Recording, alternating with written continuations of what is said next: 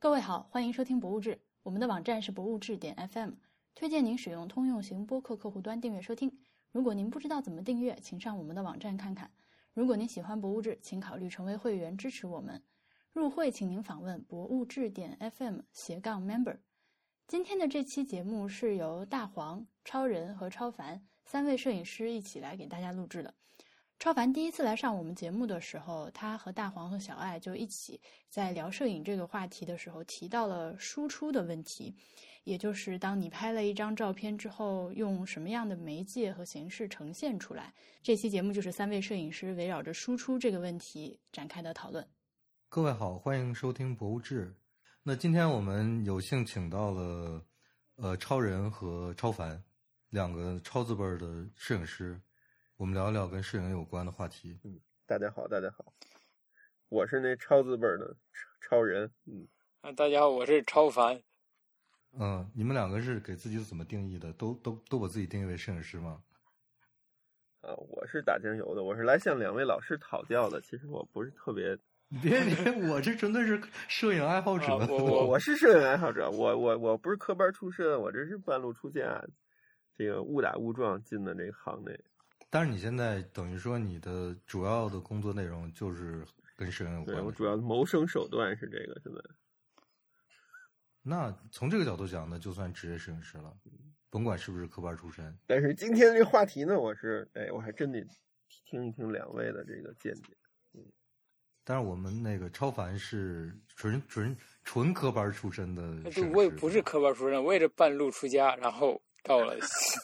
这样往后退，不是真的是没有开始就是爱，因为是也不是因为喜欢摄影才开始的拍照嘛，因为是有了相机之后才开始拍照，然后开始学的也不是这个，现在才博士才开始开始学摄影吧，之前也不是，也都是自己在业余爱好来拍吧，但是还没法靠自己的照片谋生，很难的，靠这摄影谋生太难了，对，真的真的好难好难，对。但是你毕你毕竟是还是在摄影专业里面学过，对对对，正在学习。对我也是，可就也大概就是上过摄影课，也没有在专业摄影专业专门学过。对，因为咱们今天涉及的话题，可能专业摄影就是摄影专业的人会特别的专门讲、专门关注过。那个咱们这些上过摄影课的人是是是没有这个跟输出后期什么。这个商业化这些相关，特别纯粹的摄影爱好者都是。嗯，这样就就直接，因为超人就直接把今天的话题给说了。今天我们就是聊跟输出有关的问题。但是输出呢，就乍这么一说，感觉好像，我觉得有很多听众不能直接的呃理解到输出是讲的什么。你们两个怎么看输出呢？我们那个找科班的超凡。那输出呢？现在大家可能意识到，输出就是从数字文件变成纸质照片这一个过程吧？应该是。我觉得输出现在就是从数字文件变成数字文件，或者从胶片变成数字文件，就是输出。哎，真的吗？数字文件变成数字文件的意思是从相机的内存卡导到电脑上？不是，主要变成朋友圈啊，Instagram 是吧？对啊，我我我我我这我觉得这是今天就就是今天要讨论，这是大家最主要的输出模式。哎，是吧？那大黄你是怎么认为的？你看啊，你看，就就是像那个超人刚才说的，嗯，比如说我现在拍的照片，就是基本上都是一次成像为主嘛，百分之九十都是一次成像的。这个东西拍出来之后，就是在我手里嘛。对，它要逆向。那除了跟我处在一个空间的亲朋好友能看到我的拍的这个照片之外。如果我不专门去搞一个什么展览给大家看的话，那我输出的方式就是把它变成数字文件，再在某些情况下发出去。比如说我我们博物志的会员通讯，就是我的会员通讯就是以一张照片配上好多文字的这样的形式发的嘛。那我觉得对于我来说，现在最主要的输出可能就是通过会员通讯，大家会员会看到我的一些拍的照片的数字文件。可能这就是我现在主力输出的方式。然后另外就是像超人刚才说的，我就是 Instagram 呀，就是，但是那就是直接用手机拍的，直接在手机里处理一下，直接就发出来了，就是数字变数字。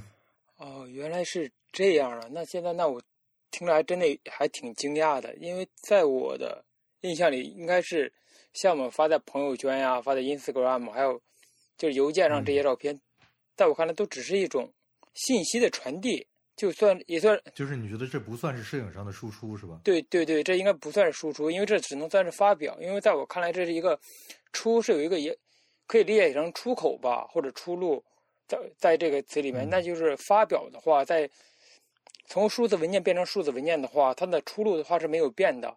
它还是存在于同一个平面，都是存留在存留存留在信息的世界里。而出这个地方的话，应该是指给这个文件换一个地方，这在我来看才是算是一种输出吧。所以应该就是换一种形态，从数字文件从虚拟的状态变成现实的状态，这是现在的数码时代的一个输出的一个方式。应该在我的理解里边，所以说我今天还是第一次听到，就是把。原来我我发朋友圈发 Instagram 这也算是输出，我还真的是还挺好玩的。现在受众面应该更大了，而且你看，像大黄，像我这个拍的胶片和那个一字成像，都要逆向的来重新把它转制成那个数字信号，才能让更多人看见。对，不然就没有机会让别人。对呀，所以跟那个传统的输出的概念，肯定现在发生了天翻地覆的地覆的变化了，已经。所以超凡现在是就是你的数你的数字不是不能叫数字，就是你影像方面的输出，就是像你说的，是直接就是出这出实物。对对对，这才是，并且我变成不打数字文件的话，不打印出来的话，我是对颜色是没有一个把控和安全感的。我最终所相信的，我作品的一个颜色的呈现，我一定要打印出来之后，看到在纸上呈现的颜色之后，我才能有一种安全感。并且我还会根据我的作品的内容来选择不同的纸张，是全光泽的还是半光泽的，是带绒面的那种纸还是就是很粗糙的那种纸，这都是影响我作品的一个方式。对我来说，这才是输出吧。所以输出的话，就是把你的作品的最终形态固定下来的这种手段，在我看来。哎，那我们可以聊聊这个这个古代啊，古代有什么输出方式？你你等会儿，超人，我我现在想，我也想插一下，就是因为你还没有说你的输出，我觉得你的输出还是挺有意思的。我因为你会定期的时间，就是定期办那种，对呀，之前嘛，起码之前会办那种摄影会，对吧？我们就所以说啊，就是我们聊一聊这个胶片时代的各种输出方式，可以。好呀，好呀，那就从那就从你开始吧。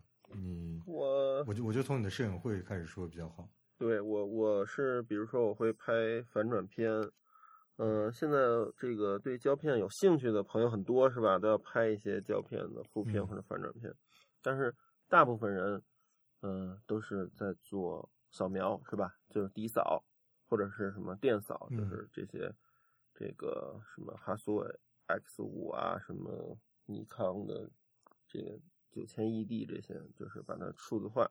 然后再分享或者再输出再印照片，而我呢拍反转片最大的一个用途就是看幻灯，啊，这个是一个比较传统的，我我认为属于一种输出了，因为它是已经大家能看到能传播的一种方式了。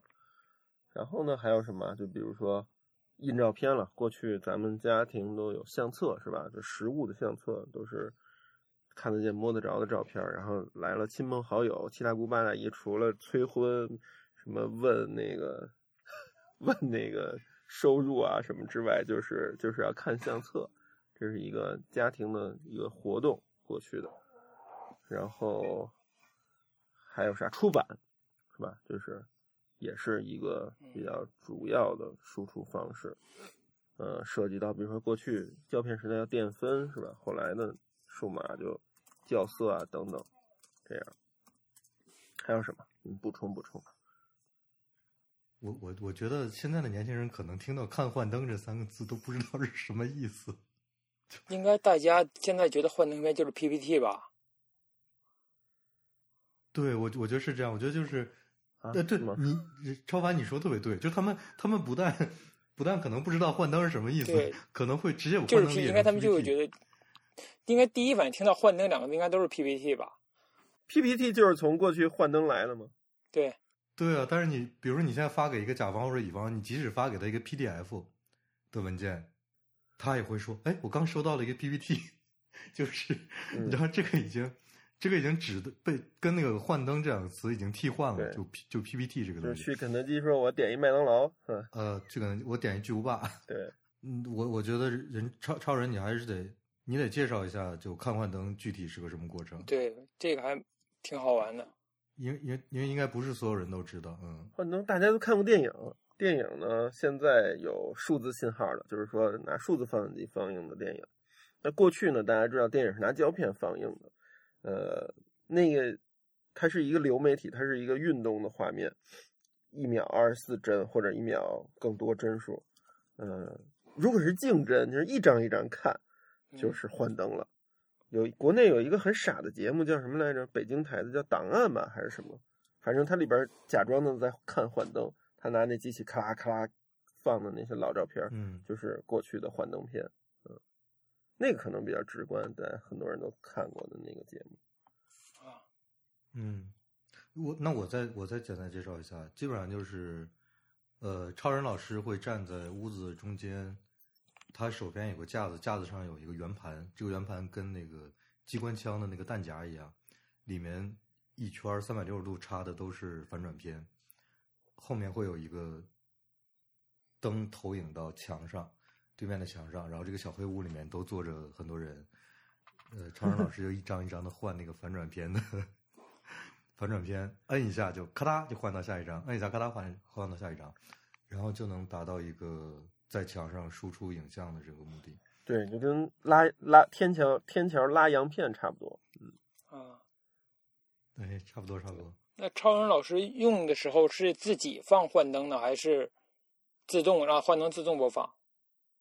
遥控器啊，遥控器，遥控器，嗯，有的那个比较老的机器只能单张放映的，还得站在，对，的确得自己放，得得站在那个幻灯机那个位置。但是现在基本上，如果看的人比较多，就用带遥控器的机器，然后离得比较远，可以，嗯，可以站在大家前面嘛，就像讲 PPT 一样啊。你超人，你介绍一下，你主要通过这种方式给大家看的是什么类型的底片吧？因为我是知道的，但是超凡可能不知道，听众也可能类型都知道。我我其实在国内应该是这个对幻灯片还比较痴迷的。我是从这个幺三五，就是大家的那个全画幅数码相机、微单相机的那个大小的胶片，到幺二零的胶片，到更大的四乘五的幻灯，我都会拍和都会放映。嗯，所以。我我是一个有好多幻灯机的人，然后那个那内容呢？内容就主要给大家看内容呢，就是干活嘛，基本上还拍数码，我不基本不用胶片干活。然后呢，我从事的这个这个摄影工作吧，一个拍一些文物啊，或者一些旅行的东西，我都会同时拍胶片。当然，当然原来会比较珍惜了，就是说，比如说。呃，出去一趟很多场景，但是只有那个自己觉得最值得纪念的，要拍成幻灯片，然后回来可能还要放做成幻灯片的相框，这样就可以放映了。所以呢，就是内容呢就跟着我的兴趣爱好和我的这个工作走，就是有一部分呢就是呃这个这个山西啊什么中这个。各地的这个文保单位的什么壁画啊、塑像啊、古建筑，然后还有一些就是这个什么各国旅行，伊朗啊、埃及啊、什么德国、俄罗斯这种，嗯，都是都是这些相关的内容。就主要还是是全球的古代艺术，对，差不多是这意思吧，嗯，差不多是吧，嗯。那刚才超人说就是。偶尔自己觉得非常好的时候，才会用正正片来拍一张嘛。正片就是幻灯片嘛。那你觉得就是正片？你觉得和数码区别在哪儿？还有和负片，你为什么不用负片，而一定要用正片呢？嗯，负正片我主要就是为了看幻灯，因为我现在觉得那个呃，就是其他的那个模式基本上是已经被数码取代了。比如说，嗯。我们说的那个理论上的像素数是吧？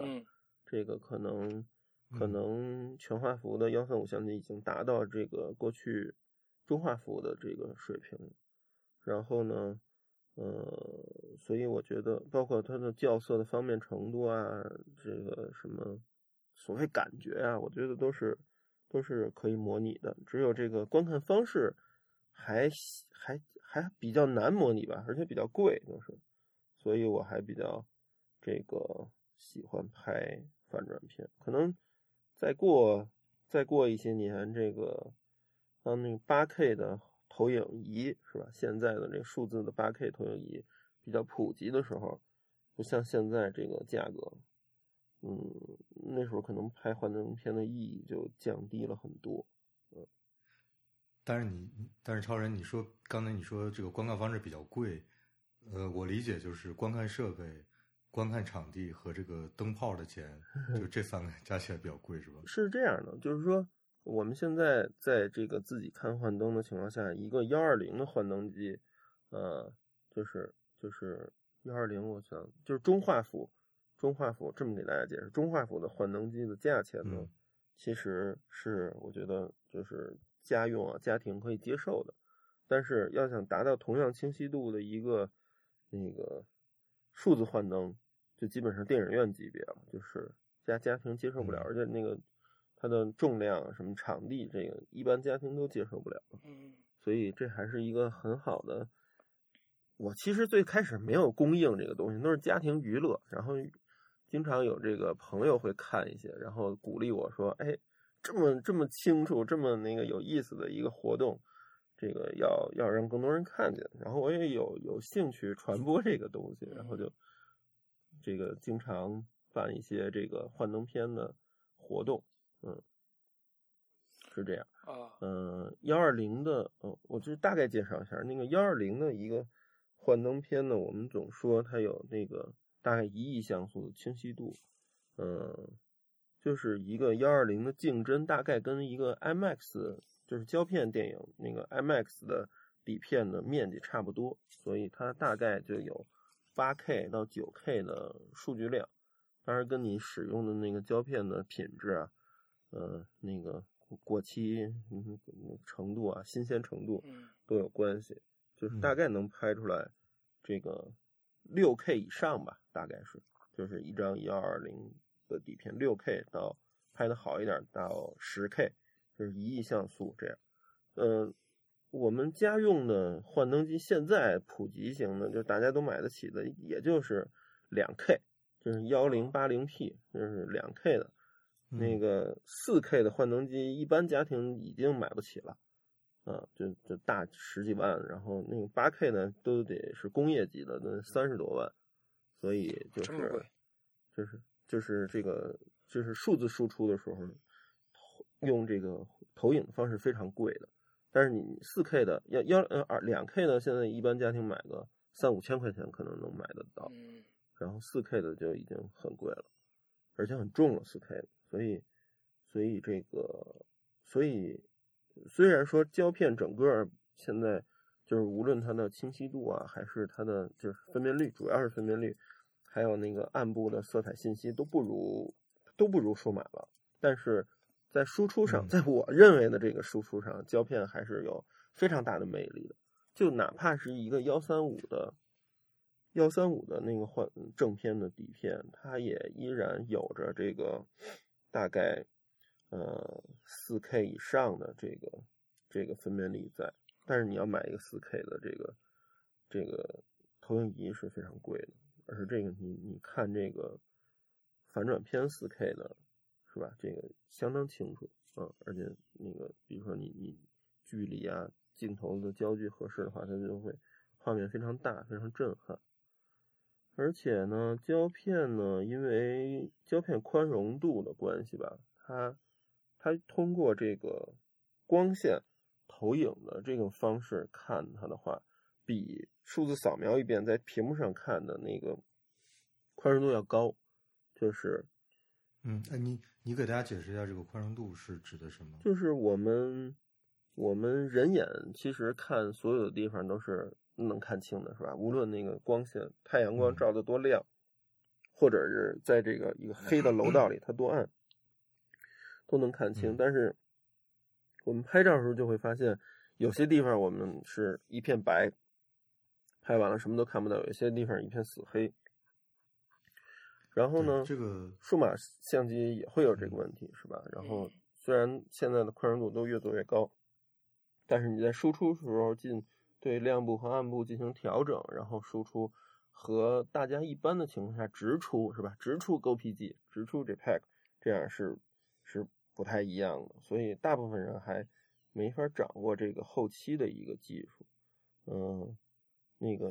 像像负片呢，它可能宽容度还要比正片还要高一些，但是呢，就是呃正片，呃我们一般扫描之后，就数字扫描之后，可能能保留四档快门速度里的四档光圈快门里边的这种信息量，但是我们通过这个光线投影的时候，看到它的那个亮部和暗部的信息呢，其实比扫描还要再多一点，嗯，就是因为它是通过人眼直接看。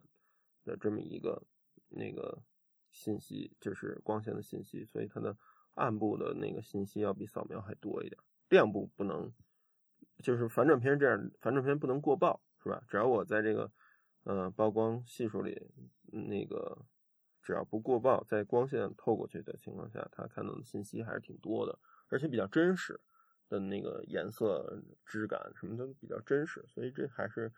我认为这种输出方式还是比较有魅力，比较在今天还还有的看、有的玩的一个原因，嗯，重要的原因。嗯，这个这个事情，我觉得主要主要是三个原因，就是在我理解的范围内哈。第一个就是像超人刚才说的，我因为我们在无论是电脑显示还是用任何数字输出设备在输出的时候，它的那个原文件就是原来的那个数字文件。无论是你扫描的正片也好，负片也好，呃，仪器上的照片也好，它是会在一个颜色范围内的。这个颜色范围内就是白无法超过，再亮无法超过阳光那个亮度，黑再黑它也是一个带有亮度、带有屏幕显示亮度的黑，它也无法成为那个最黑最黑。所以，所以我们这个数字文件的这个光的这个，也不能说光，就是颜色这个范围是。要比我们正常在自然界里看的颜色要窄很多的。嗯，嗯，在数字化这个过程中和数字输出过程中，很多东西就失去了。然后第二个就是，呃，人眼是能够随时调节的。就我看到亮的地方，我会去适应亮的地方；我看到暗的地方，我会适应亮暗的地方。你在 投影出一张照片到墙上之后，其实你在任何一个地方驻足超过零几几毫秒的时间，你那个眼睛就自动调节了。所以你在眼神游移的过程中，你就能够看到，在眼睛对不同光环境处理下的不同的细节。那个是那个是数字扫描或者是数字输出的时候那个一次性的那个东西是不能比的。然后再有一个就是，呃，因为因为胶片无论是正片也好，负片也好，还是通过投影呈现在墙上也好，呃，它投它出现的那个东西是一个分子级别的。这个具体就要对比成像素，就是我们无论说四 K 的也好，什么几亿像素也好，它无论如何，它都是每一个点的颜色都是确定的。嗯，这样的话，它就没有分子，因为分子毕竟是一个，是一个可以每个，如果我们把分子也理解成一个一个点的话，它每个点和每个点之间的那个界限不是明确的，它是互相融合和模糊的，就是。我觉得这是为什么最最终胶片的质感还是要好于数码照片的一个原因，就是在我们现在看来，就它那个它那个之间是模糊的，而像素是一个一个很清晰的，其实就是不清楚的嘛。它没有那种，对，就是不清楚的。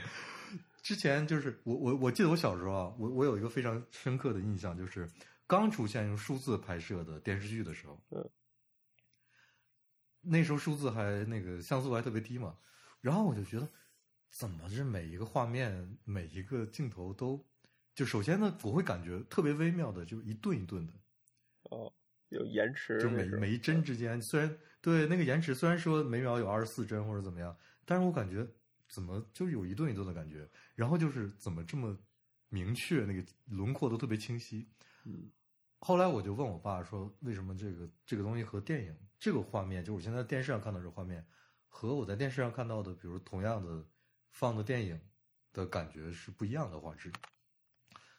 呃，直到后来我才明白是怎么回事儿，就是我觉得就是这个分子的东西和像素的东西它之间的这个主要是那个时代那个那个 CMOS 或者 CCD 的那个像素数没有超过胶片，现在基本上大大超过胶片，嗯，就是超过分子的这个。那你怎么解？对，但是你但是你怎么解释？就是其实你看分子级别东西还是舒服的。嗯，我我我没有那个胶片的那个那个叫什么？信仰啊，我觉得这个这个现在基本上已经已经超越了，但是就是看起来太贵，所以我还在拍。我不是因为那个迷信胶片才在才拍胶片，是因为我现在觉得这个输出的话，我我花三十万 买个投影和我慢慢的花这三十万买胶片来比，还是现在比较便宜。啊，的确，嗯，因为。因为是这样，那个大黄，你说咱们小时候看那个，比如《西游记》什么《红楼梦》那个时代电视剧水平是是它的，还需要三个 CCD 才能把那颜色呈现出来的，因为总体分辨率特别低。呃，现在呢，就是我大家就有胶片信仰的人会老说胶片的那个分辨率是分子级别的非常高，理论上都非常高，但实际上它有一个实际输出的那个清晰度。就比如说，大家会说那一个幺三五的底片上可能有四亿多个，好像是啊，有四亿多个那个分子点，就是说，大家就说啊，这个幺三五的这个这个这个胶片就有四亿像素。实际上呢，你你扫描之后你就知道了，它的那个理论分辨率大概在一千万左右，嗯，就是就是它有很多的点都对，它是它放大之后没有信息了，就是。它是那个一一坨一坨的分子。这就说回来了，所以说回来了，就是你在照片分享会上的那种用分子来呈现分子，嗯，是是最好的效果吗？就是用最传统的方式来把它呈现出来，也是有极限的，是也是有极限的。就是说，它它当然是有极限的。你你你放更多更大的极限就是人眼。对你你放到很大的时候，就比如说。就是一亿像素，它能放到多大，是吧？你放到很大的时候，坐在前排那些人也说：“哎，你这个也是模糊的吗？”我说：“你往后点，往后点。”就是就是就是输出，哎，我们就之后我们会聊到输出跟观看距离跟这个它的印刷幅面都是有关系的。我我我觉得我们说了这么多那个正片负片，有必要让超凡给大家解释一下。给大多数听众解释一下正片、负片、反转片有什么区别？因为这三个听起来就好像……哎，反转好像不止，就是就是，其实反转反转片，反转片就是正片吧？对，因为其实反转片是电影里边的一个语言，就是说它需要把负片转正，就是就是因为咱们拍的应该就叫正片和负片，对对对，反转片好像是从电影工业里来的一个语言。对，那正片其实就是拍下来的之后，颜色都和你眼睛看到的一样。就比如拿黑白举例比较最简单，那黑就是黑白就是白。那负片的话，如果大家以前小时候家里有底片有胶底片的话，就会看到，那白的就会变成黑的，黑的就会变成白的，这个就是负片，就颜色是相反的。这样就比较浅显易懂吧？如果用黑白来解释的话，对负片的话就是一切都是反着的。然后正片的话就是所所拍及所见，左右左右上下什么都是跟你所见到的是一致的。啊，负片的话就是左右也是相反的嘛。上下左右应该是在相机里是那个光学的。对对对对对，不是跟那个跟那方向没有关系。嗯，那跟啊对对这对这是光学的问题，呈现方式有关。对对对，嗯嗯嗯，然后这个东西也跟我们的拍摄设备没有关系，是只跟底片的类型有关。就是你买到的正片就是正片，拍出来就是正片；买到的负片拍出来就是负片。对，还有专门的冲洗工艺。那么叫反转片呢，是因为它它原来那个拍，这是冲洗工艺里有一道工序是反转，就是它其实拍的时候还是负片，因为银银盐的那个感光原理造成它是黑就是白，白就是黑在那个底片上，所以。它是经过了一次反转工艺之后，才把那个亮的变成亮的，暗的变成暗的。后来 E 六这个工艺之后就没有反转这一步了。嗯，过去像我认识那个翁乃强先生啊什么的，他们包括这个新华社，原来拍这些国家领导人都用进口的柯达反转片，当时用 E 三工艺，E 三工艺呢还得那个就是冲洗到一半，就是它定影，就是成那个定影之前嘛，成那个就是冲显影嘛，显影这一步完了之后，它出现那个。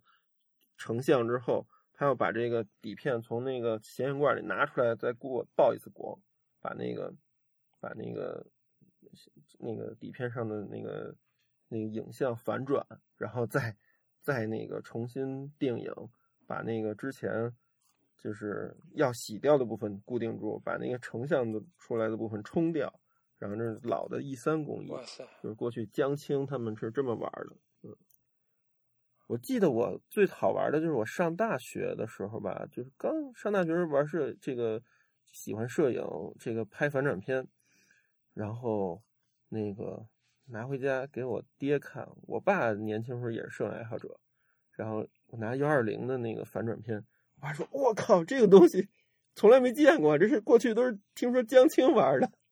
”啊，嗯，就是。嗯，其实是咱们因为瞎折腾是吧？因为文革，我们错过了好多这个，嗯，欧美七十年代年轻人玩的东西，都是都是我国九零后、八零后、九零后、零零后现在重新捡起来这个欧美七十年代，什么宝丽来啊，什么幻灯啊，这都是一个七十年代重要的家庭娱乐活动。嗯，对，但是现在重新捡起来的时候，就面临一个很重要的问题。嗯，就本来那个是半那个那个那个东西的生产，包括进步和一代一代的产品，都是跟你的生活节奏是一致的。现在等于是所有都要往回刨。对，本来那个绝大多数都都没有没有没有新产品。本来那个时候，这个这已经都是最终输出方式了。我们现在玩，为了这个数字化的这个时代，还得重新把它转制，才能分享数字化一遍。嗯嗯。那可能，我就我觉得现在可能就有另外一个问题，就是其实听众听到现在会发现，我们三个人的所谓的这个打引号的输出的方式都不一样。那这个反过来会不会影响我们在拍的时候就影响我们呢？这个问题，因为我个人的话没有，就是大家把屏幕还是当成一个观看的手段，而没有当成一个输出嘛。所以说，在我拍的过程中，我想的可能还是最后要落实在纸上面的一个。一个最终的呈现方式来去构思我的拍摄什么之类的。嗯，你你现在可以想象一下，就如果说让你考虑一下，是以屏幕为最终的观看方式和以以一个纸为最终观看方式，你在拍的时候会有怎样的一个心理上的区别吗？对待他们的话，哇，这个问题还真的没有想过。我想现在想想，还真的，因为比因为比如说你你也是有 Instagram 的嘛？对对对。你在 Instagram 上也会也会发一些只在 Instagram 上发的，太不尊重 Instagram 了，就不觉得 Instagram 是输出。我但是我有 Instagram 专门的一个系列，只发在那里。对对，你看那个大卫霍克尼，他那个在 iPad 上画画是吧？他跟他画油画是完全那个不一样的一个输出的 形式，就是说传统艺术加上绘画和这个电子的。对，所以我个人的 Instagram 上就只放我。手机放拍的照片，相机拍的我一张都不会放。嗯，对啊，对啊。但是你觉得这，你用手机拍和用摄影机拍，因为最后的所谓的输出的方式不一样，你在拍的时候会有心理上的不同吗？因为我是把它很明确的区分开的，所以这个倒没有关系。因为这个系列专门就是为了屏幕而创作的，为了这个 Instagram 而创作的一个系列。所以就不会想到，但是我也办了展览嘛，办了展览之后，那就是另外一回事了，就重新来考虑这些哪些照片该怎么摆放、怎么摆放之类的。但是在 Instagram 上分享的时候，还是就你的 Instagram 照片也是办了展览的是吧？对，办了一个展览的，还是跟呈现方式完全不一样。啊，那那那这就很有意思，你怎么挑那些照片呀？Instagram 上就是比较比较杂乱嘛。就无所谓了。然后这个系列的名字叫“观物”，观察的观，物体的物。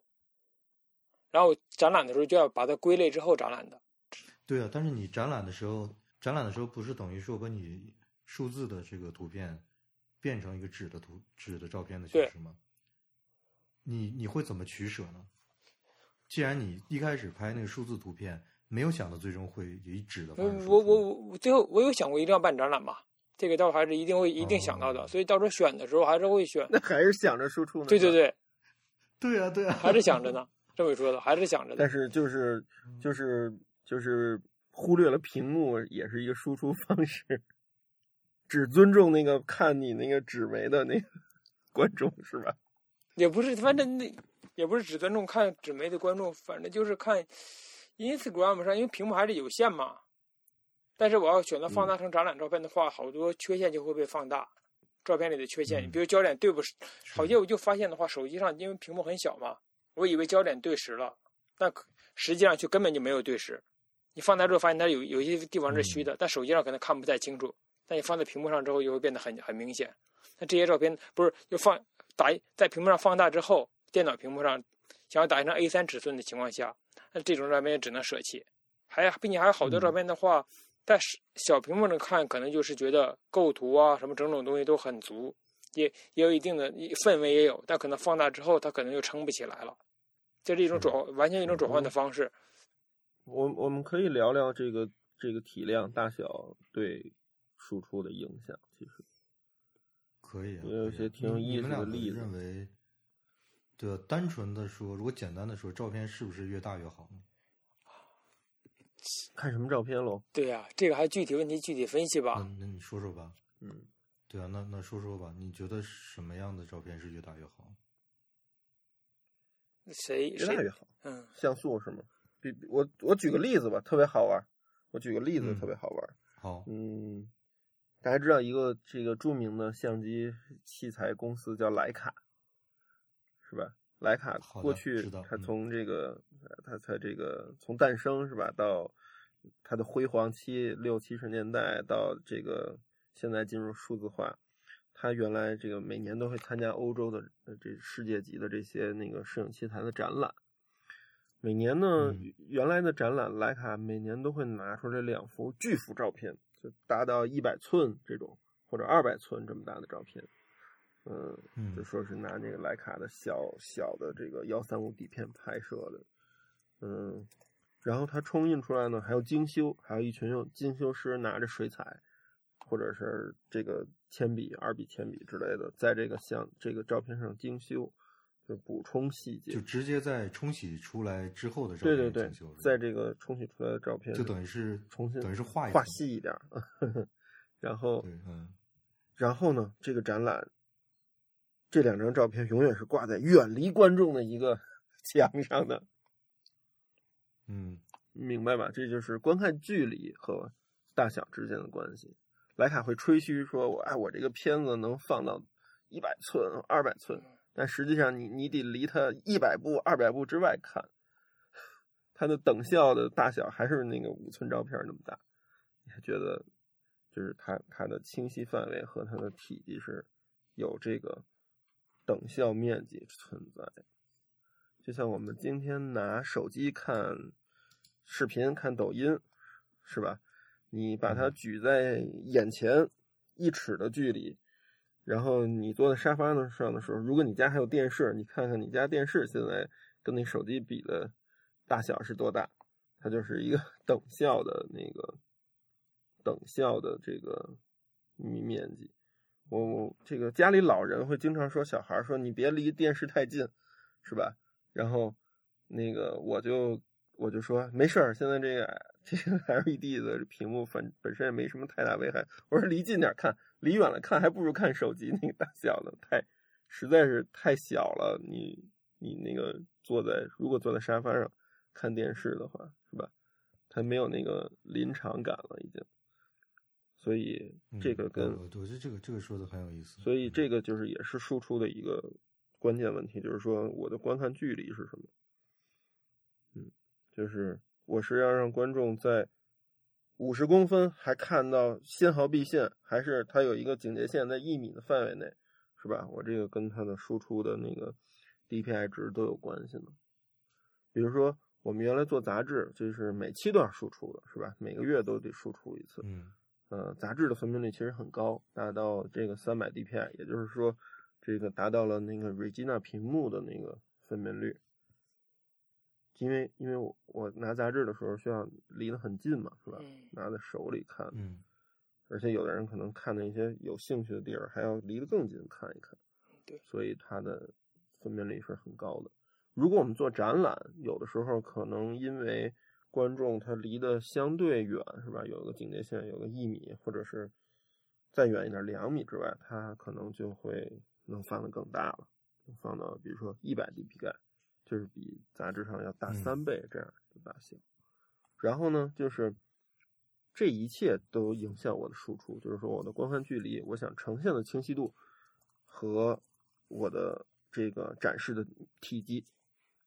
是吧？我我看过一些极其震撼的这个摄影展览，比如说对我印象比较深的，我刚毕业的时候看那个汤姆逊，就是拍的那个中国的那些诗版的展览，当时在国内巡回，我在应该是中华中华世纪坛看的，因为汤姆逊那个时代的那个玻璃底板的面积也挺大，大概十一乘十四英寸。然后呢，信息量就很足嘛。然后他就把一些重要的照片洗到了一米五到，就是冲，就是数字扫描，然后再冲印到了这个一米五到两米的体量。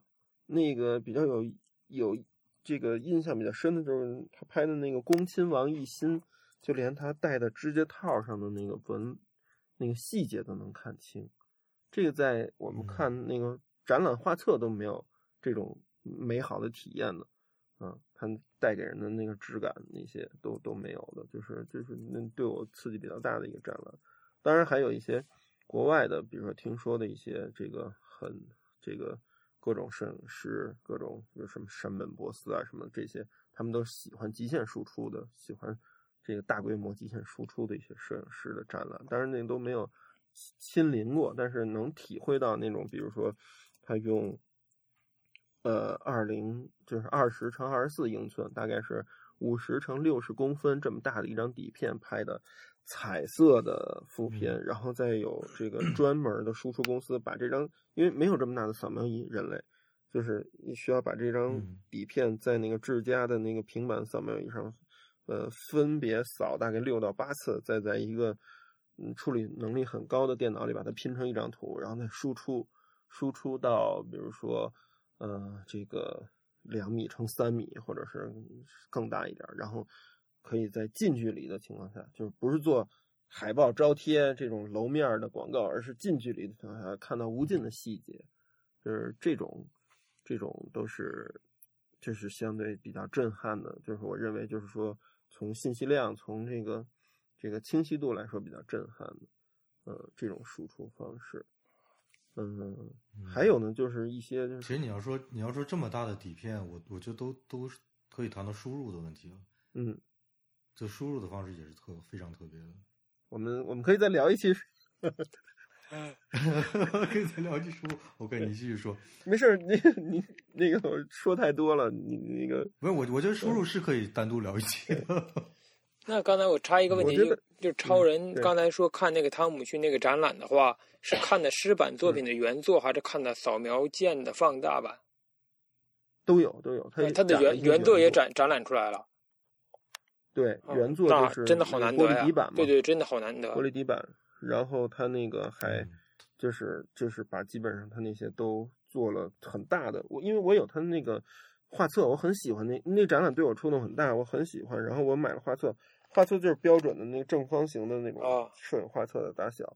然后，但是你真正看那个实际的展览，给你的那个震撼啊，是很吓人的。他把你想，他把那个恭亲王啊，什么翁同和这些人都那个放大到真人大小，你你跟他们在一个博物馆那个场景里，那个体会是挺不一样的。对。嗯，李鸿章、翁同和这些人，对，像以以前大个，嗯，以前那种大画幅的那种底片拍的信息量真的是十分巨大，极其丰富细节。是是，过去是有这个问题啊，就汤姆逊那个时代啊，是人类还没发明放大机，对，他想要多大，他只能拍多大，最最有意思的一个话，一个好玩的是那个英国吧，当当时英国人不是发明蒸汽机吗？然后这个很多火车头都是英国做的，这个这是最有钱的公司嘛，是吧？就跟现在特斯拉一样，他要给火车拍广告，是吧？那个火车广告 在墙上多大就得用多大的相机，就是在我们那个大画幅摄影圈里流传的一张就是猛犸象一般的一个相机，就是正在给一个一辆火车拍户外广告，然后它的那个可能它最后呈现的那个。底片，我们估计大概有一米六乘一米二，或者是哇这么大底片，一米六乘两米这么大。然后那个相机就这么大，然后那个镜头也是大家从来没见过的一个那个巨型的镜头，就是这样，就它直接拍出来就是那么大。然后那个时代的那个这个，对那个时代的照片就必须印洗，就是说，对这个很有意思的点就是，其实和宝和那个。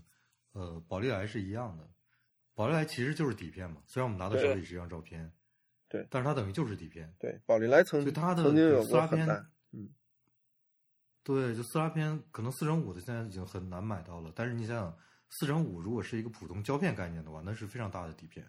对，但是你想想，但是原来四拉片就是天天拍，但是在不能放大的时代，四乘五其实还很小的，是吧？是一个五寸照片的大小，嗯，就是。五乘七可能才适合观看，四乘五还相对小一点的。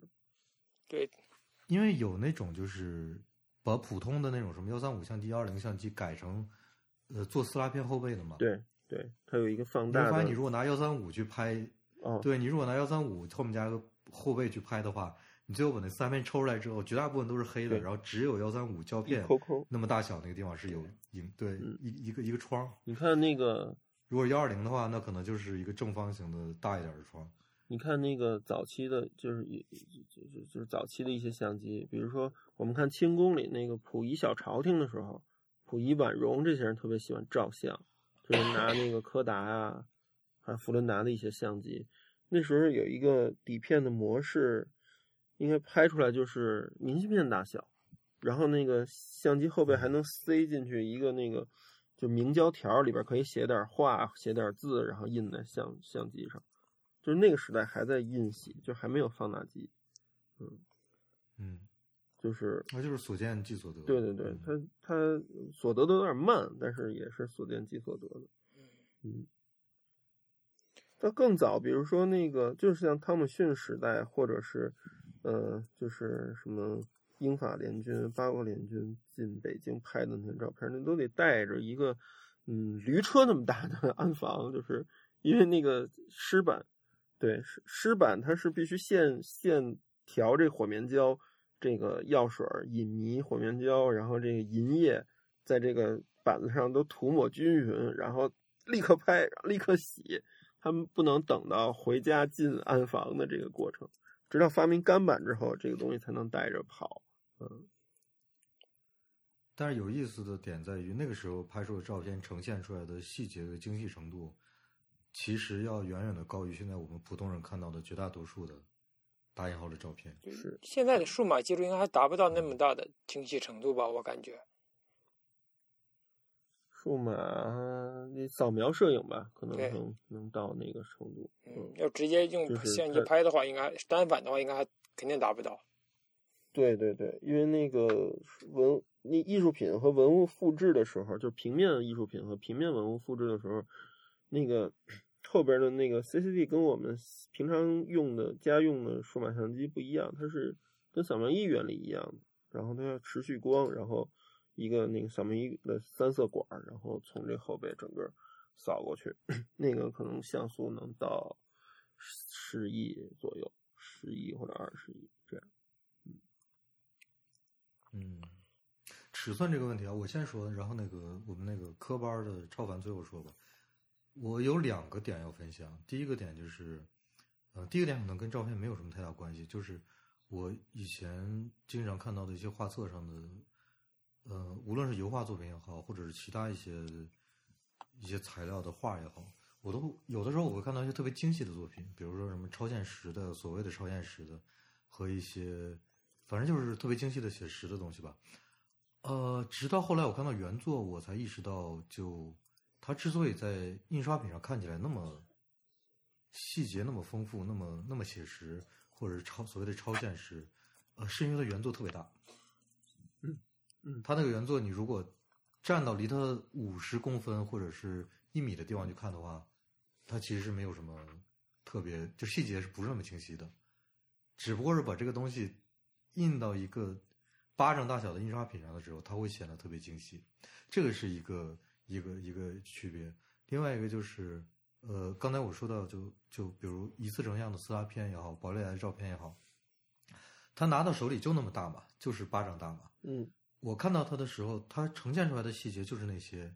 哎，有意思的就是，当我把它扫描了之后，当我用特别高的像素把它扫描出来之后，我会发现特别多肉眼根本看不到的细节。是，就像扫一个底片一样。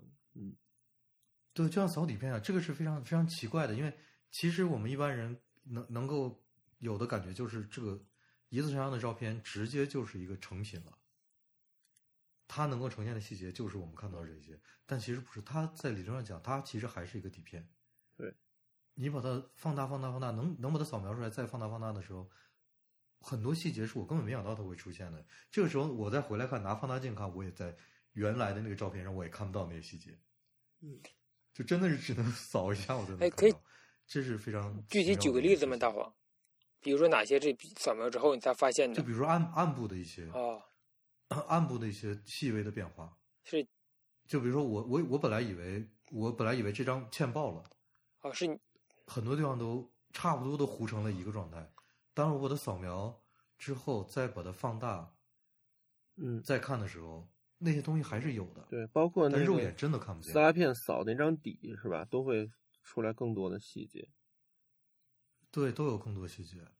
那张底虽然我一般情况下是扔的，但是我知道如果我把它再重新再翻印出来的话，还那个照片和我真正出来这张一次第一次出来这张撕拉片还是不一样。对对对，那撕拉片那张底比那个撕拉片里边的那个正片要信息量还高一点，高一些。因为因为它跟宝丽来不一样，特别嫌麻烦的人，所以我我都是直接扔的。宝丽来你拍的是底片，撕拉片其实是那张底是底片，它转正了一次。嗯，对，嗯。哦，那我说一下我对照片的尺寸的一种。想法，因为我，因为我就开始就一直就没有预想过屏幕是我最终的输出方式嘛，所以在我创造，嗯，就在我拍照的时候，我会考虑到我之后要打印到多大的尺寸，所以就是刚才超人也说过，他会考虑一下观看的距离嘛，观看距离来决定一下输出方式，像我可能就会不会去考虑观看的距离，而我就是决定了作品的尺寸之后。然后来让观看看的人来自己决定观看距离，你就是默认就是要追求自己的照片的呃更精细和更多细节，更精也不是也不是这样，也不是这样，因为是清晰度、颗粒和信息量嘛。比如说，我想追求一些比较精致、精细的一个作品的时候，那我会肯定会限制那个作品的一个尺寸，因为太大之后肯定会噪点呀，还有颗颗粒呀，就会和锐度都会产生一些不好的影响。但如果说我想追求一种比较粗糙的一个一一个呈现方式的时候，我可能会把它放的尽量大一点，然后呢，尽多的尽可能多的颗粒表现出来。假如用黑白底片来举例的话，我想用比较精细的话，那我可能就会不会去破冲这个胶卷。破冲的话，就是比如说感光度是四百的胶卷，我把它当成八百度或者一千六百度来来拍摄。然后在显影的过程中，增延长显影的方显影的时间，来来获取更多的颗粒感。然后这样的话，然后放大的时候我会选择放的比较大，比如说放成二十到二十四寸，或者放的更大，来尽可能多的表现它的颗粒感和那种粗糙的质感。但相反，如果我是用想要拍表现的特别精细的情况下，我可能甚至会进行减感显影。不是增感，而是减感，就是说，把四百的胶卷当成两百度感光度两百的胶卷来拍，来使颗粒变得更细、更加细腻。然后这样放大的话，我可能就会放大到就不会特别大，就会比较小一点。所以说，就是像比较早期的那些一些摄影家的话，美国的一些摄影家的话，的照片都没有很大，都会比较小。甚至他们都会直接做接触印象，就是把八乘十的底片放在相纸上，就是就是一比，对对，就一比一，他们觉得这才是他们照片的最好的观看方式。可能就是因为他们一开始的观看方式就这种观看方式，他们觉得这他们所呈现的照片，别人看到的应该和他们看到的一样，他们才会决定这种观看方式。像汤姆逊刚才超人老师也说了，他那个放大展览会看到很多的惊人的细节的话，但这种的话，可能还是要讨论一下原作这个概念吧，也许，因为就是可能这是，但我我我认同这种观念呀，但我这种我觉得这可能是不算我的正式的作品，而只是算我作品的一种阐释和解释的一种注注解的感觉吧。对，反正你已经故去了，后人想怎么 想怎么放怎么放。对对对对对啊！后来只要拿到你的胶片，我想怎么洗怎么洗。对，但是最终的话，应该是有一个正确的一个尺寸，是摄影师决定的。就摄影师决定我的作。你是艺，你这是艺术家，你这是艺术家决定的，不是摄影师。对对对，就是这个人拍摄者决定的吧？对，摄影师好多事儿都决定不了。嗯，我在这个输出的时候吧，就比较有意思，有时候甲方的意见，这个。这个超超凡遇不到，这他是艺术家，他是自己说了算的。甲方的意见就很好玩。这个，嗯，大黄应该看过我拍的《古观象台》是吧？我看过。这应该是我自己还比较骄傲的一个，但是大部分人都没看过，因为有版权问题是吧？我也没法放太多。但是那个书现在已经可以买到了吗？不能买到，关键是，所以就是很多人看不到。那为什么不能买到？它是是还没出版。它是一个内部的一个礼品性质的东西。然后呢，我我来我来吐槽一下这个事儿啊，特好玩。就是说，因为这个东西最早的确定的作用是什么，是吧？这是就是我这种商业摄影师会比较关注的，就是说我们最后输出多大。就是直直接，我上来都是想说出的事儿，就是在签合同之前，在商量这个项目的时候，我就说你准备怎么输出，是吧？然后呢，说啊，我们做一个八开，是吧？嗯，很精美的礼品，然后干这个用。我说那好吧，那就按这个。等会儿，等会儿，我我我我得我得吐槽一下我们这个节目啊。我觉得要是摄影知识不够的话，就早就晕了。什么？呃，八开什么四乘五、八乘十，看书的 幺三五幺二零，看书的人都知道这个八 开。对每一个，对每一个系统，其实都是都是不一样的一个尺寸系统。对，我跟你继续说。然后呢，我就说，嗯，那那个这个拿幺三五拍就够了嘛，我就拿索尼拍的嘛。然后，嗯，拍太好了，就是拍的无论光线啊、质感啊、效果都太好了。甲方突然说：“我要做大了，就是想做贼大，做到雅昌大叔那么大，就是对开大小。怎么说？比八开大多少倍？六倍还是几倍？反正就……那你那你你拿那个国际标准纸张来比吧，嗯，可能大家比较直观一些。两张两两张 A 三还更大吧？应该是更大，更大应该更大吧？可能应该四张 A 二之间吧？四张吧？四张 A 三。”大概厘米数我知道啊，大概就是嗯一米左右，九十多厘米，然后那么大的一个书，我说没戏，这个那是那是 A，对，那差不多是 A 零了，对，就是就是对折大书的大小，对折就摊开之后一米是不是？不是，嗯，单页只是一米，合着那书单页那么大，然后呢？我说这不可能，你不早说？这个一开始签合同的时候就没说要干的事儿。这个这个选择的器材是不一样的，是吧？对。如果做那么大，最少要八千万像素到一亿像素才能填那么大，因为毕竟是书，不是招贴画。就是这跟我刚才说的输出有关系。就是说，你如果是一个招贴画，我依然可以用这个五千万、这个四千万像素、五千万像素印一米、两米，因为观看的距离不一样。你既然做大书。证明这看书的人离他大概是半米左右的，就是说他捧在怀里，在胸腹这个位置这本书，然后他的眼睛离这个书，或者起码就摊在应该对摊在桌上，摊在架子上一个专门的架子，应该是做一个有一个专门的架子，这种书有专门的架子的。然后我说这是做不出来的，就是说你你你你这个距离，你把它生生的撑到一倍，就是每每个边长撑大一倍是是虚的那个。按那个标准印刷出来，所以最后这个大，就等于说这事儿不能简单的在 Photoshop 里完成。对对对，这这个就是跟输出直接相关，就是说你最后要做多大嘛，还有观看距离还要做多大，所以最后呢，这个大叔也做了，做到了一个五十乘五十乘大概多少？八十左右的，就是说，当时我用的那个我用的那个四千二百万像素的幺三五相机，能撑到了最大的清晰的范围，就大概做到这么大。嗯，就没有像那个之前的那个甲方要求的更大，所以这个就是跟就是输出直接影响我一开始选择器材、选择拍摄方式。因为你知道这个幺三五的那个那个底片还是很小的嘛，所以底片还是很小的，所以它的那个景深范围还是要比幺二零和这个更大的大画幅要大的。一旦说我一开始选择用比如说，我要用数码后背，用这个幺二零来拍它的这个这个项目的时候，我的那个工作流程都会变化，就是输出影响到我的工作的流程。我可能一个一个器物、一个文物，我要比如说拍三四张进进进行焦点堆叠，才能让它前后都清楚。但是幺三五可能一张或者两张就都清楚。对，就是这这都是影响输出的。所以呢，我我我我，反正商业的上呢，我就会先都会最先把输出摆在最前面一个位置跟甲方谈。然后还有一个比较有意思的就是给大家买器材的建议，我觉得这个大家就都爱听了，是吧，听众？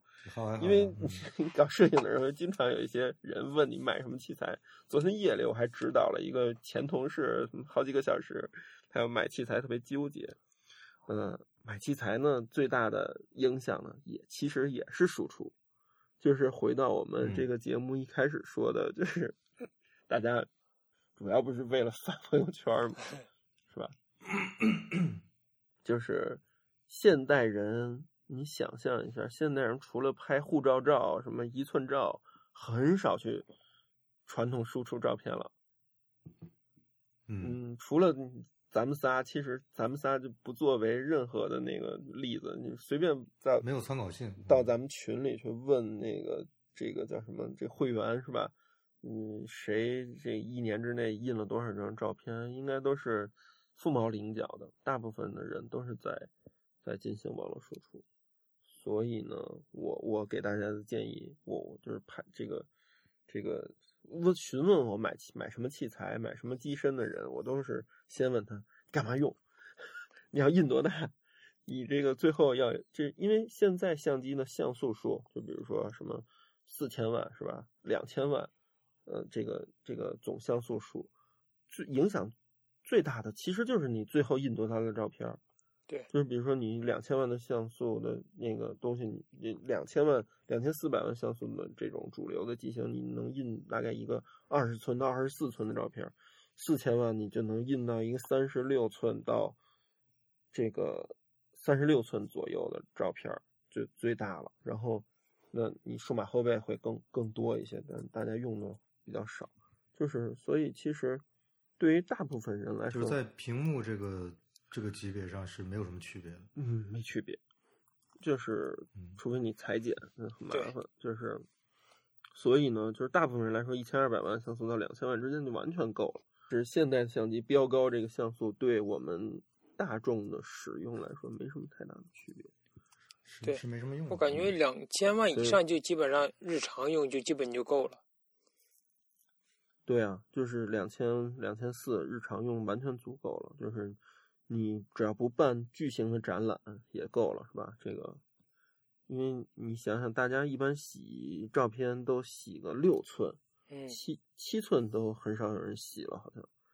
就是你如果一一下洗一批十二寸或者是二十寸的照片，那个成本什么的和展示的空间都有成问题。对你家里不可能无限制的有墙可以让你挂这个巨型的照片，是吧？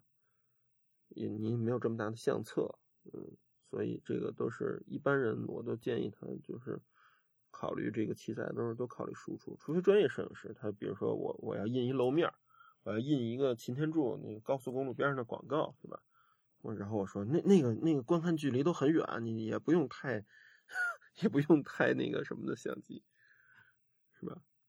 你可能那个相机要很很很唬人，比较容易忽悠甲方，但是你的那个像素数不用买那最高的。对。那超人，那你就是比如说，如果要当时要是就告诉你要做对开的书的话，你会选择什么相机呢？对开的话，最少要用到你要就是折算像素数嘛，倒推就行了。就是一英寸里必须有三百个像素，然后往下倒推就知道大概用什么相机了。会用中画幅的数码吗？最对那个中画幅那个对开书最少好像得用到八千万像素才能撑满对开。嗯，其实大家那个平常去商场里看什么 H&M 啊什么。什么这些品牌吧，大牌，它的那个时装广告，你们仔细去离近点看看，它用什么拍的，然后它那个细节的呈现，应该还都是这个大规模的大的胶片，或者是大那个高分辨率的数码数码后背，因为一般的那个商业的对一般的那个一般的相机应该撑不了那么大的，嗯，就是咱们看的都是落地广告嘛。然后都得到达两米到两米五左右的高度，是吧？就是那些时他还对。时装品牌的那个那个照片，其实都是我们平常日常生活中能随时随地看到的这个巨幅照片。嗯嗯，我觉得我觉得主要原因是因为这种照片还是有很多人有很多离他非常近的机会去看到它的。对吧？对，所以他他跟那种，比如跟刚才超人说的，在高速公路边上那种还是不一样。嗯，对的，嗯，而且他要，他可能一张照片要做到不同尺寸的输出，就是从印到画册上的到印到楼面上的，他都要做到。对，这个还真挺有意思的。通过通过输出来推荐别人买相机，我一般都是我一般都是先问预算。这个通过输出，它预算不是就降下来了？可以可以多买个镜头。对，的确是这样。那像大家追。一般人追求这个高像素，他如果按超人这个思路，可能有的人你就推荐他，你就别买相机了，直接就手机。不是，就我对我大部分都有朋友说，你就手机就够了。现在 iPhone 已经完全就足够用了，真的足够用了。对，我现在老推荐推荐别人买卡片机，它啊，对对对，那个手机的手机的缺点是吧？对，买那种带 WiFi 的卡片机。发，对你不是就发那个 发那朋友圈吗？我看你也没干别的，然后你就。你你手机没有长焦嘛，是吧？你现在有这个补充手机功能的，比如说它长焦贼长，然后就是，然后能很快的传到手机里，很快的能发朋友圈，特爽。对，嗯，手机还它还有一个就是它因为，呃，它要应付绝大多数拍摄场景，所以它会有个算法。这个算法对一些极端的拍摄环境，比如如果你我的亲身体验就是我我现在用的是一个呃 iPhone 的 SE 嘛，当然 SE 那个。那个拍摄系统也是比较老了，用的太老了。拍一个，啊，对，当我拍太老了是吧？当我拍一个就是颜色稍微纯一点的，比如说，比如说黄颜色特别多的，或者红颜色特别多的环境的话，那就是崩溃。就它那个算法就完全崩溃了。跟好像跟 CMOS 的成像原理有关系。嗯，和我看到会完全不一样。但是像就像那个超凡说的，绝大多数的情况下。普通的应用手机，现在现在来讲是完全对啊。像我出去拍照，我基本都用手机啊。就就是到此一游照的话，到此一游照，你这这调起来方便嘛，发起来也方便，就跟你没有任何问题。并且现在那个苹果的还有景深功能也在了，就拍人像就更好看了。它现在通过那个算法能弥补很多的，就是原来单镜头的缺陷，像。像这个咱们主播群里那个 Master Pa，他不是就做这个研究的吗？我们之之前看那个很多的那个，就是多镜头的那种手机，现在不是这个手机像国产某品牌什么之类的，北欧某品牌都开始疯狂的加镜头，它是通过算法。你是诺基亚最近出了一个什么五镜头的手机是吗？对，它就是通过镜头与镜头之间的这个。算法来补充像素，然后它其实能做到很高像素了，已经。嗯，现在也有那天是一个什么相机，是前一段时间出的，就它上面好像有二十几个镜头，十六个吧，十六个镜头。嗯，十六个吗？对，你知道我说的那个，我知道，就看起来看密孔似的，密孔，嗯，看起来有点密孔。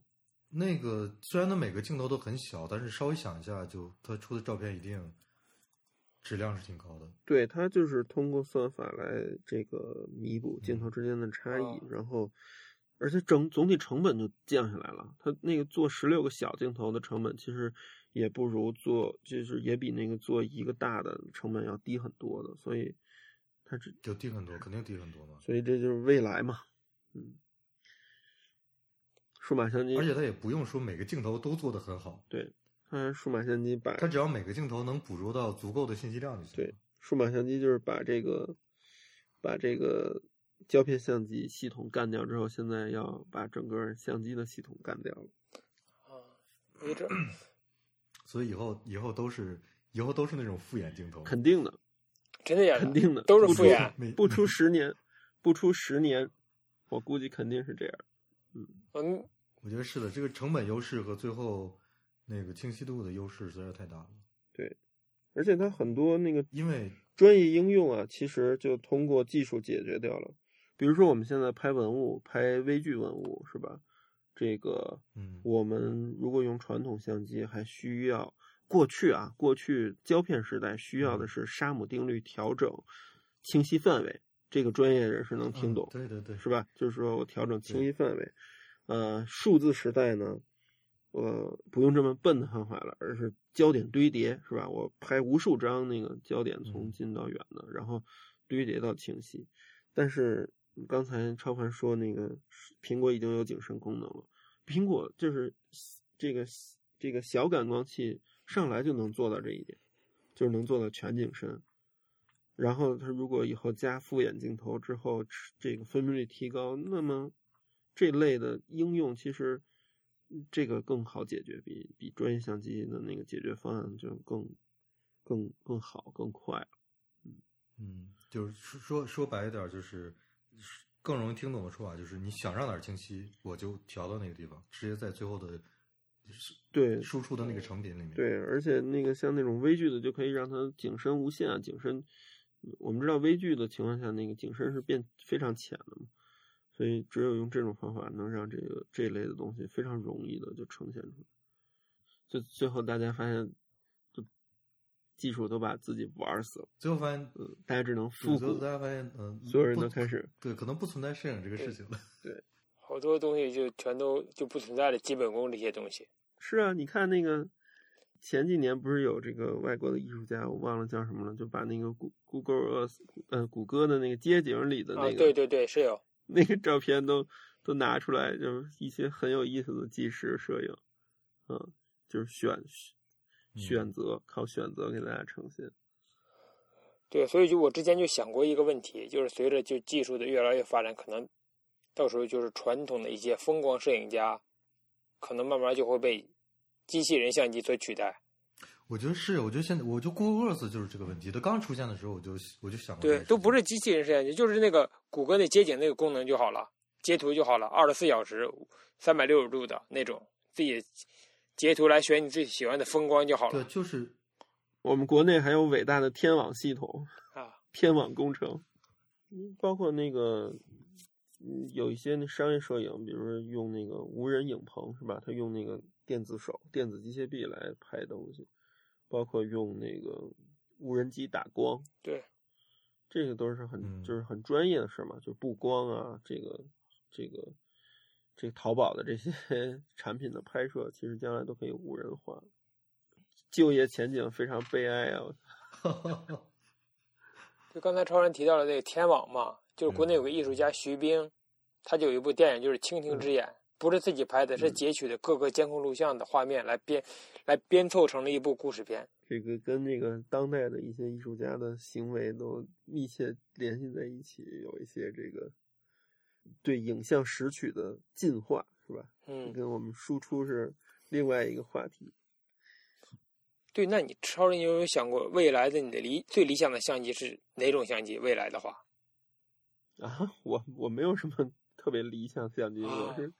我那个相机跟相机跟我的幻灯镜一样，我也是这种各种格式的都有的。我也是跟着其实我真的是跟着输出我要干什么来那个选择相机。我倒是有想过之后的话，眨眼就拍了，就那种完全就是就是骨骨骼眼镜嘛，人脑就连对对对对对对，人脑就连接着某个一个大超大的信息库，一眨眼就可以截取到你最想要的那个画面，超就超级轻松拍照。但但是谷歌眼镜好多地儿都不让使，都被禁了。嗯，对，谷歌地图上好多地方也是空白。真是黑镜的那那一集啊？是吗？黑镜第几？还没有没有没有看。黑镜黑镜有一集是讲这个的，就是他讲我们每个人嗯耳后那个位置大概有一个存储设备，然后眼睛就是同时是。输出也是输入设备，哎，就你看到的任何东西就直接记，直接记录下来。哎，你如果这个，但是这个东西容量是有限的，你你过后之后可以删。嗯，就是你觉得哪哪一天的哪个时段，你你你觉得没有必要存着，你就删掉。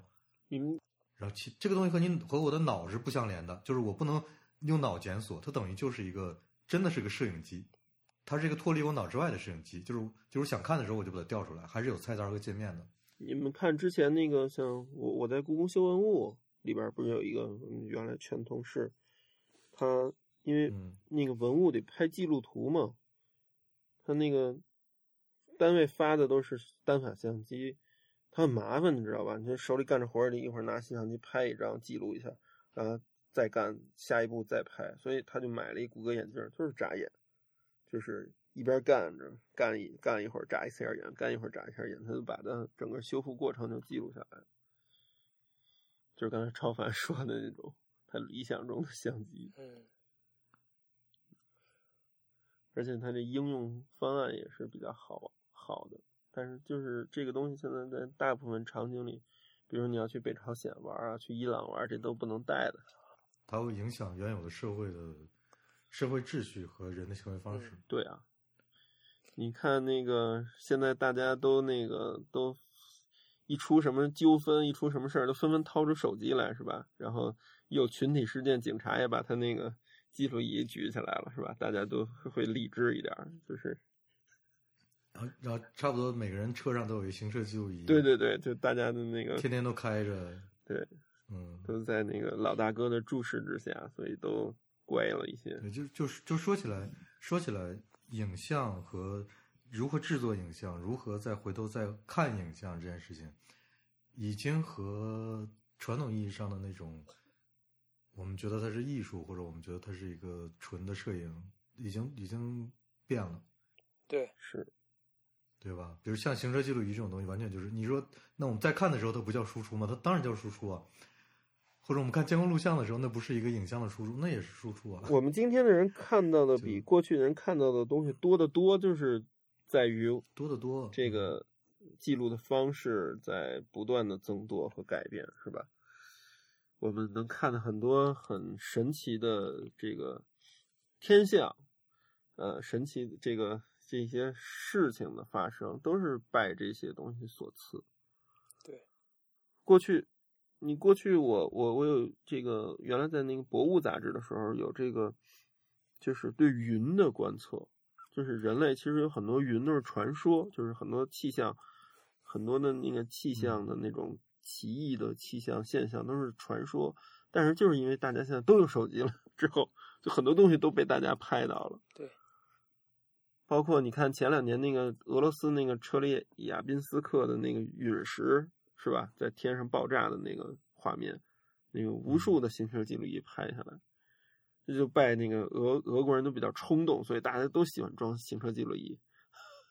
就是我们能看，因为这个拜这些事情所赐，多看到很多东西。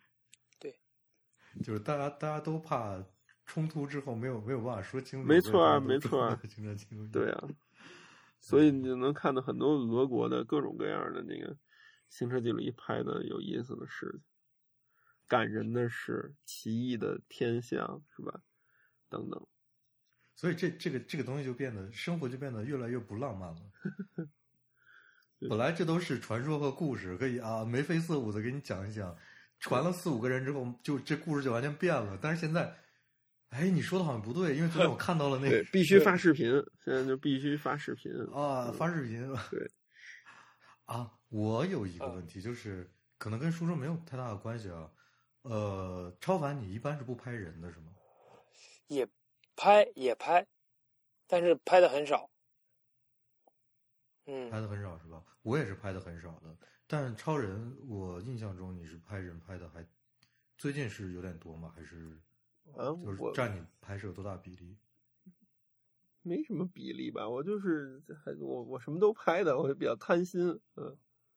因为我我是我为什么是拍人拍的少？因为我是，呃，在我看来，就是我要拍一个人，我就得跟他沟通，我是我是有点心理上在抵触这个事情。哦，我我我尽量想减少跟人的沟通。我是练的，是我是为了拍人练的，对，因为跟人沟通还是比较难的嘛，然后。这个要慢慢练，但是就是我拍人就是一定都是沟通的，我很少偷拍啊，除非我拍纪实，我我拿着徕卡那个盲拍是是一个方法，但是我那拍肖像我都是先沟通的，而且其实跟地方有关系吧，就是说你在哪儿，你的那个环境有关系，比如说那个中国的这些可怕的这个老法师把西藏人都招烦了，是吧？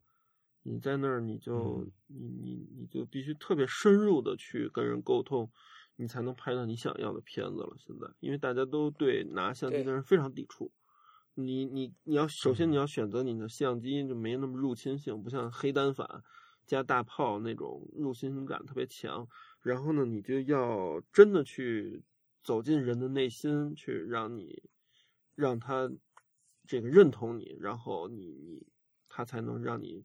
拍出来一个你想要的照片，嗯，然后有些地方，他他对，比如说你你说的，我拍人比较多，就比如说前一段时间我去伊朗和巴基斯坦，是吧？那个那个，嗯，亚洲脸的游客对于他们来说就是跟很新鲜的事，所以你你要求跟他合影啊或者拍照什么，他都欣然接受，那个沟通成本就稍微低一点。对对对，你只要很礼貌很客气就能沟通，嗯，然后比如说你在。北京街头，我就都不，我就不干这件事儿，我就不拍了，我相机都不拿出来了，是吧？因为什么三里屯这种地儿都被老法师攻陷了，你都是一个，你再拿相机去拍人，都是一个非常这个怎么说呢？非常猥琐的事儿了，就就就是就是就是有社会学上的问题，对，就是这样，就是说，所以你。你到不同的地方的沟通方式也是不一样的。比如说，比如说我去新疆，我我我跟那个教内的这些这个兄弟们是吧？这个沟通是怎么就非常容易的，是吧？就是嗯，就是不一样，每个地方都不一样。嗯，可能那个我去满洲，这就就是瞅你咋地，是吧？就是。满洲就去就去我们家，对对对，就容易有这些事儿了，是吧？所以所以很难拍到，是吧？对，所以就是每个地方的那个沟通方式是不一样的吧？我觉得。那超人，那像你说，你拍的是工作上的拍摄，还是自己私下的一种对个人作品的一种拍摄？有这个算什么呢？我想想，应该算不都不是了，就是一个个人兴趣。兴趣点吧，有点像就是这个人类学的研究似的，就是啊，攒各种地域的人的这个这个肖像啊，明白。就是它算是你等于是你拍摄的一个主题是吗？对，因为因为你看你因为你看我的那个总体的无论构图啊，那个呈现方式基本都是雷同的啊，那就比较嗯偏类型学摄影。对，有有一点类型学在里边吧，然后就是。就是展现不同地方人的那个状态，然后有一些这个这个这个景深之外的这个背景，有一些跟当地文化相关的符号什么的，大概是这样。嗯，我我我得分享一个挺有意思的事情，就是我有时候拍人，我现在我突然我因为我刚才说到这件事情，我就想了想。我觉得我可以把我这个这种摄影叫做善意摄影，叫叫什么？因为我你听我说情，我那也很善意，善意善意摄影。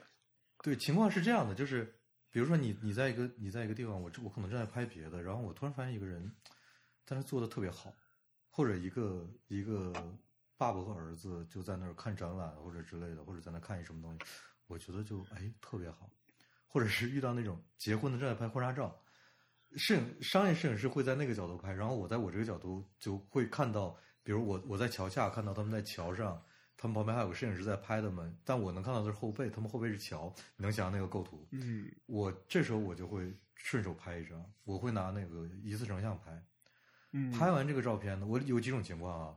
一个是我如果觉得这个照片我还有保留的必要，比如说有一次我在一个展览里面，那展览里面有一个蹬自行车的一个设设备，你上去蹬之后，它正前面会有一个那个霓虹灯管你用的力力度不一样，它会呈现不一样的颜色和不一样的不一样的句子。呃，然后有个哥们就上去蹬，他蹬的时候我就觉得这个画面挺有意思的，那个时候我就拍了两张。为什么拍两张呢？就是我一张我准备他蹬完了我就给他了。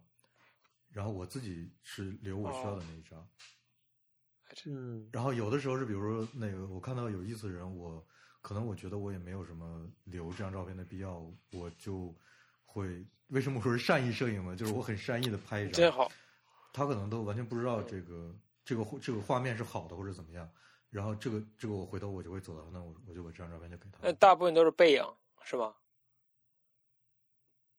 嗯，也不一样的，什么角度都有。就是我，只不过是就是，就像就像超凡刚才说的，他可能他期望的是那个眼睛就直接是个相机，那我就等于是在那个瞬间，我站的角度恰好是一个我认为很好，但是他可能永远都不知道自己曾经有这么一个角度的这么一个，嗯，这么一个情况，所以那时候我就等于充当了一个那个在天空飞舞的善意那个机器人一样善意的小天使，我我把这个叫善意摄影，对，这么一说，我发现我也好多善意摄影。啊，是不是？对啊，那我那我拍人的话，一般我都会把拍人分成拍有人的风景，还有拍作为风景的人这样的我来拍。那善意摄影的话，可能就是给朋友拍纪念照吧。拿着相机出去，比如我们三个一起出去走，或者坐在一起录音的话，我可能就中途拍几张，然后之后洗出来送给朋友这样。但把照片送给其他人的话，我一般都是说我给你。我打过招呼，就说我可以给您拍张照片吗？啊，拍了之后我会管他要地址。但是如果要是我知道他长期去那里的话，我下次再见到他的时候就把照片带给他，会这样。但一般的话，像我之前拍的一些作品的话，很少就是专门去拍人，我都是直接把人当成风景的一部分在拍，就是把人就是那一瞬间我没有再把他们当成一个有生命体的东西在看待吧。这样的时候。但是打过招呼之后再拍的话，可能就会整体的氛围就不一样嘛。如果他知道你要再拍他之后，他整体表情都会发生变化。所以一般我还是很少会打招呼去拍，跟呈呈现想需要的不一样。对对对。那你们你们打招呼一般会怎么怎么打招呼啊？超人？啊，就是就是能拍张照啊，就是。啊。对，反正就是有一些特殊环境不适合偷拍吧，就是不适合。对对对。你拍完之后会。会，比如他如果想要的话，你会我一般那个什么呀，Instagram 传啊，啊，而且就像一次一次成像是一个挺好的东西吧，就是它有的时候是一个很好的交流方式。你可能先给他一张实实物的照片，然后那个再拍一些你想要的。对，这样有一些之前的摄影家都是这样的嘛，想拍人的肖像就带两台相机嘛。一台宝丽来，一台他正要拍的要拍作品的相机，就沟通之后说我要给你拍张照片，就宝丽来拍张之后，类似这样把这张照片送给他之后，然后再拍自己的作品。对我原来跟大黄他们和婉莹他们分享过一个那个我的拍宝丽来的经历，就是在伊朗的那次，我可以再说一次，嗯，因为已经隔了这么多期了，就是就是我在设拉子街头，然后那个。我当时的确拿着宝丽来，还拿着其他的相机，然后那个突然有一个老爷爷冲过来，这个说：“哎，你能给我照张相吗？”我说：“可以啊。”我就开始拿我那个，他会英文的，然后就那个我就拿我相机要给他照。他说：“不是，不是，是那个。”他指我宝丽来，说我年轻时候用过。我说：“我靠！”然后就是你就是那个伊朗的那个 那个巴列维之前的那个。改革开放的繁荣繁荣繁荣时期，这就是就是感觉特别神奇。当时我就给他照了好多，然后他就从那个小指上摘下来一戒指，说：“哎，你留着这个。”我说：“这太贵重了，两张照片又不值钱。”他说：“哎呀，你留着这个，你这个事儿就能永远记在你的心里。”然后就特别有意思，就是像我刚才说的，我我我觉得我觉得伊朗特别好，真真的好好。就是像我刚才说的那个七十年代，这个西方社会是吧？然后年轻人在玩宝丽来，在看幻灯片，咱们在瞎折腾是吧？在文化大革命就把这些全都错过了。但是伊朗跟咱们又反着，他是先。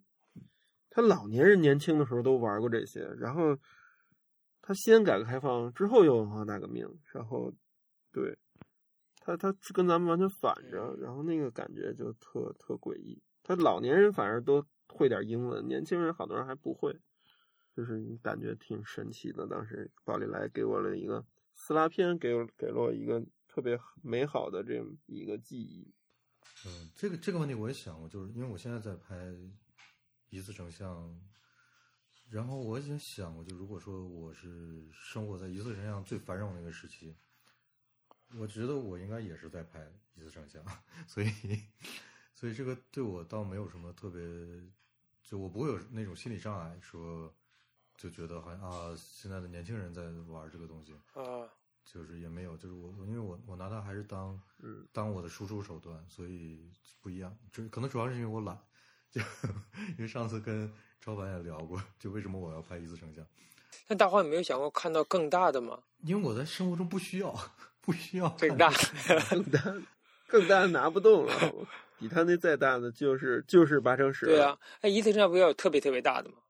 二十乘二十四好像也有吧？有吧？有啊有啊。你没有想过用用大大一些的吗？二零二四现在全世界可能剩了六台。嗯，对，不是在摄影在还有更最繁荣的时期吗？还有嗯。还有最繁荣的那个四十乘八十英寸，嗯嗯，我说的那个一个作品特别有名，就是拍的那九幺幺那个现场的那些消防员啊，包括那个当时的美国市长，那个那个纽约市长那朱利安尼他们，就是一个摄影师拍了一组，拿那个最大的宝丽来，嗯，四十乘八十英寸，然后拍的真人大小，因为他那个能涵盖真人大小，就是。拍的都是真人大小的那个消防员，全副武装的消防员，真的有有点想看。就就，对，您在网上能找到这个展览的那个那个简介吧？应该他当时是每个人都拍了一张宝丽来，一张宾得六七，好像是这么拍的，嗯，特别震撼。那个那个镜头是一个当年那个 U 二飞机上 U 二侦察机上的那个航空镜头，像场特别大。最早那个。宝丽来公司用它做艺术品复制，我看过一张他拍的莫奈的睡莲吧，啊，就它可以做一比一复制嘛，那种大的那个 大的艺术品，就是超人说的，我拿不拿不出去，拿不动，嗯，因为八乘十就就是需要一个专门处理器才能吐出来了，四乘五和那个撕拉片大小都可以直接用那个宝丽来后背吐出来。八乘十和对八乘十，我就得专门专门准备一个包，只是装。还准备一个架子，没准。对，拍的时候还还麻烦呢。不用吗？没有人，没有世界上没有谁能八乘十快拍的。八乘十要能快拍，那 那个本身已经是一个大师级。就这事儿就不可能嘛？就几几乎不可能，好像没有。我记忆中没有人试验过用八乘十快拍。我除非把我的整个这个机器绑在一个移动物体上。不，八乘十是有那什么的广角的快拍机的，但是太难了，太难了。嗯。呃，就是说嘛，就是我这个东西如果一直能保持那个稳定状态，但是我还是移动的，我才能够出行的时候还拿到快拍，就一直保持着那个状态，不然的话怎么就哎呀不行。对。而且那重量也受不了了，一般。总体积太高了，那个你得专门背一个双肩背，背处理器。嗯，然后背一盒片子，十张八张，嗯，四乘五的撕拉片就已经很大了。四乘五撕拉片关键是就是很贵了，就买不起了。现在还可以买得到吗？也也买不到了吧，基本上就嗯很少很少很少很少。我我觉得我第一次，嗯，我觉得第一次我拍撕拉片的最令我震撼的就是这东西没有电。就是就是我我不是说那个，不是说相机有没有电啊，反正就是中间没有任何用电的过程，这东西就冲印出来了，就打引号是冲印出来了。你想那个兰德还想干过一个多多疯的事儿，你知道吗？他想做那个宝丽来的八毫米摄影机。哇塞！啊，当时已经做出原型机来了，但是那个日本人发明了 CCD，然后那个就是不是日本人发明的 CCD，日本人做了 CCD 的家庭录影机，然后他那个项目就流产了。他这项目肯定要流产的，这项目这个 你不靠谱的。他要拍，就是先拍一卷这个八毫米的这个这个。影像吧，然后再拿一个机器把这八毫米的片子给挤出来，拿药给挤出来，完了就可以直接看电影。你想想这多多疯狂的一个事儿，当时就是你想想，最后最后你拿到电影不是在不是在一个银幕上看的，而是每个人拿到一盒子。不，他 不，他也他也得在银幕上看，就是你装在自己家那八毫米放映机上看，但是说你就不用把这个东西寄到冲洗厂冲洗厂去了。就是你拍完了就能看，过，对，就是说嘛，这东西就是一次一次的嘛，一条嘛，对，一次一条或者一次一我我我想想，我一二年去伦敦住了一个月，那个还有八毫米的冲洗的店呢，就是说还有很多人拍八毫米，然后还能买到，然后当时还有提供这个冲洗转制成录像带、转制成 CD，呃，就是那个 DVD 的那个服务都有，嗯，一二年的时候。欧洲在这方面是非常保守、落后的，对，不改，就是也也不能说落后还是保守，就是因为我觉得是之前生产资料留下的太多了。对，就像你说的，就因为很多人现在还还是在拍的，他现在拍不是因为他想要做个复古的事情或者怎么样，是因为他年轻时候就拿这个拍，没错。他只不过现在没有转变成新的，拿数码拍或者拿什么？我刚没有转，我刚还是拿这个拍。我刚耗资一一千人民币巨资买了一个零七年的苹果电脑，就是因为我有一个，因为我有一个专业扫描仪，现在的电脑都不支持了。你只能连？对，我只能买老电脑才能那个有很好的输出，因为后来就是尼康的底片扫描仪。你虽然后来有人给他写新电脑的那程序，但是都没有老的那尼康自己那好用，我觉得。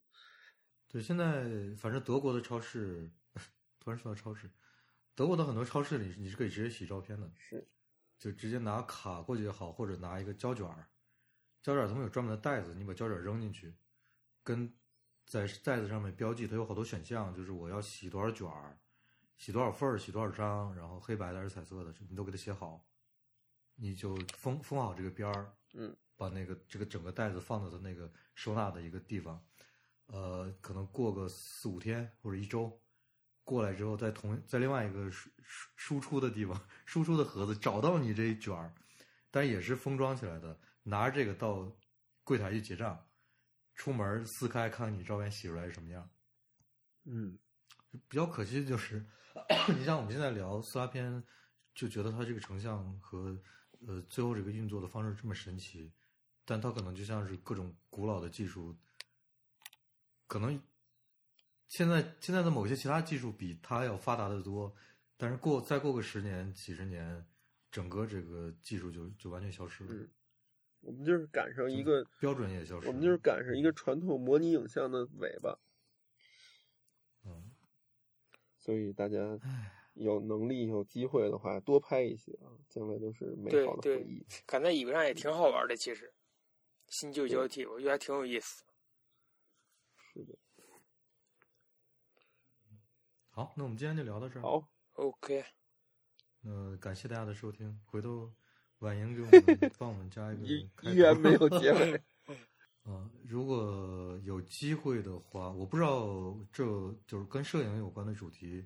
会不会单独成为一个小的系列？我不知道，因为之前也没想过这个问题。只不过是，呃，有人提出来说要聊一聊这个，我们大大家也觉得挺有意思，就聊一聊。